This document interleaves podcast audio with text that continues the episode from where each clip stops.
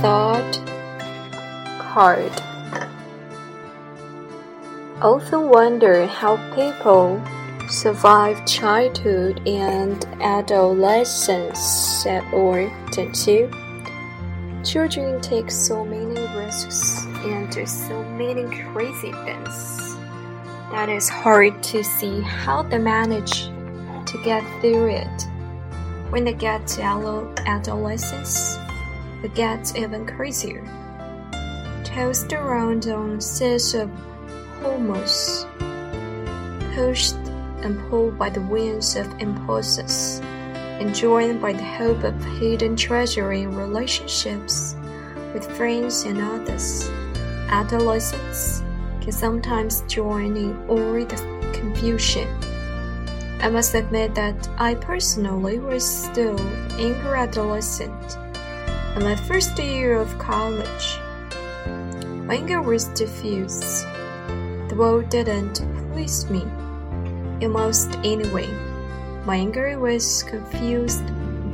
My parents didn't please me at all. I chapped under my father's direction and correction. Our finances were limited, so chose to go to a local college and commute to classes every day. One day, I had a serious fight with my father. I saw him as controlling and wanted to break free. He saw me as rebellious and tried to reassert his authority. We both exploded in shouts. I stormed out of the house and missed my bus to school. I knew that catching the next bus meant I would be late to my education class. That made me even more furious. I fumed and signed all the way to school. My mind rested with angry thoughts about my father. Like many adolescents, I was stuck in my egocentricity, certain that no one in the world has ever had such a terrible father or had to contend with such unfairness. After all, my father hadn't even finished high school, and here I was, a mighty college student. I felt so superior to him. How dare he interfere with my life and my plans. As I ran across the sprawling campus towards the building, when my classmate I suddenly realized that I didn't have the assignment. That was too a thought card. This class was taught by Dr. Sidney B. Simon, one of the most unusual teachers at the school. His policies and procedures were unique. His grading policy revolutionary and teaching method unstated. People talk about Dr. Simon. During our first class, Professor Simon had explained Every Tuesday, you must bring a 40 by 6 index card with your name and date on the top line. It's what's on the rest of the card that's up to you. Write a thought, a concern, a feeling, question, or just plain anything that's on your mind. It's your way of communicating with me directly. These cards will be completely confidential. I will return them to you every Wednesday.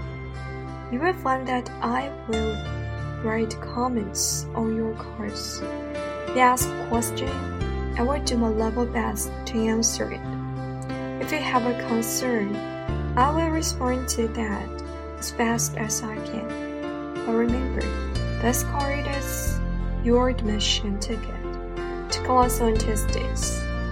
On the first Tuesday of the class, I dutifully brought in my index card with my name and the date written carefully on the top line. I then added, all the gliders is now old. Following day, Dr. Simon returned the cards to the class. One has penciled note. What does this card mean to you? Is it significant? His comment made me uneasy. Apparently, he was taking this card seriously. I assured dolently. I surely didn't want to reveal myself to him. The weeks progressed. Course met every day for one hour. Dr. Simon was quite brilliant. He taught by, ask, asking questions, raising issues that none of my teachers had ever raised before. Challenge us to think and to think deeply. Social issue, political issue, personal issue, all would rest for the meal in this class. It was a class in methods of teaching social studies, and it was far raging. The teacher I had in high school taught social studies, history, geography, economics, and so on, as row subjects. Lists of facts and names and dates to be memorized and returned to paper exams. Rarely had anyone asked us to think. At first, I thought he was going to propagandize us for or against something, but not Professor Simon. and Instead, simply ask us to think, to think, explore, research, question, and then come up with the, our own responses. Frankly, I became even more uncomfortable. There was something delightful, refreshing, and inviting about his teaching. But since I had rarely experienced this type, I knew coping strategies to help me deal with him. I knew how to do well in the class. Sit up front, tell the teacher how much I enjoyed the lecture, turn it type paper written according to a formula and memorize, memorize, memorize. This class was clearly something different. I couldn't set this time-born, some test methods to pass. The second test came, wrote on my card, statue in time gathers no moss. Again, no trust to him. I covered myself with paper which had always been my best defense against unwanted closeness.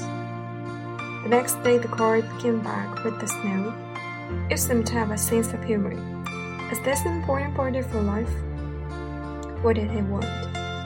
What is going on here? I couldn't remember teacher caring personally about me since elementary school. What did this mean one Now, I was down the hallway ten minutes late to class. Just outside of the door, I took an index card from a notebook and wrote my name and date on it. Desperate for something to write on it, I could only think about the fight I just had. I'm the son of Edith, I wrote and then dashed into the room. He stood, conducting a discussion near the door looking up at me. I reached out for the card and I handed it to him and took my seat. The moment I reached my seat, I felt overwhelmed with card with dread. What had I done? I gave him the card. Oh no! I didn't mean to let that out. Now, you already know my anger about my dad, about my life. I don't remember anything about the rest of the class session. All I could think was about the card. I had difficulty sleeping that night, filled with the nameless dread. What could this card be all about it?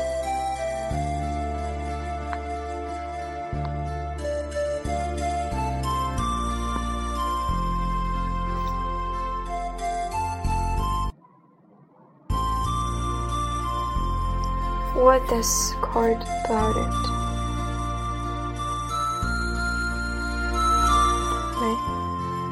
I don't know.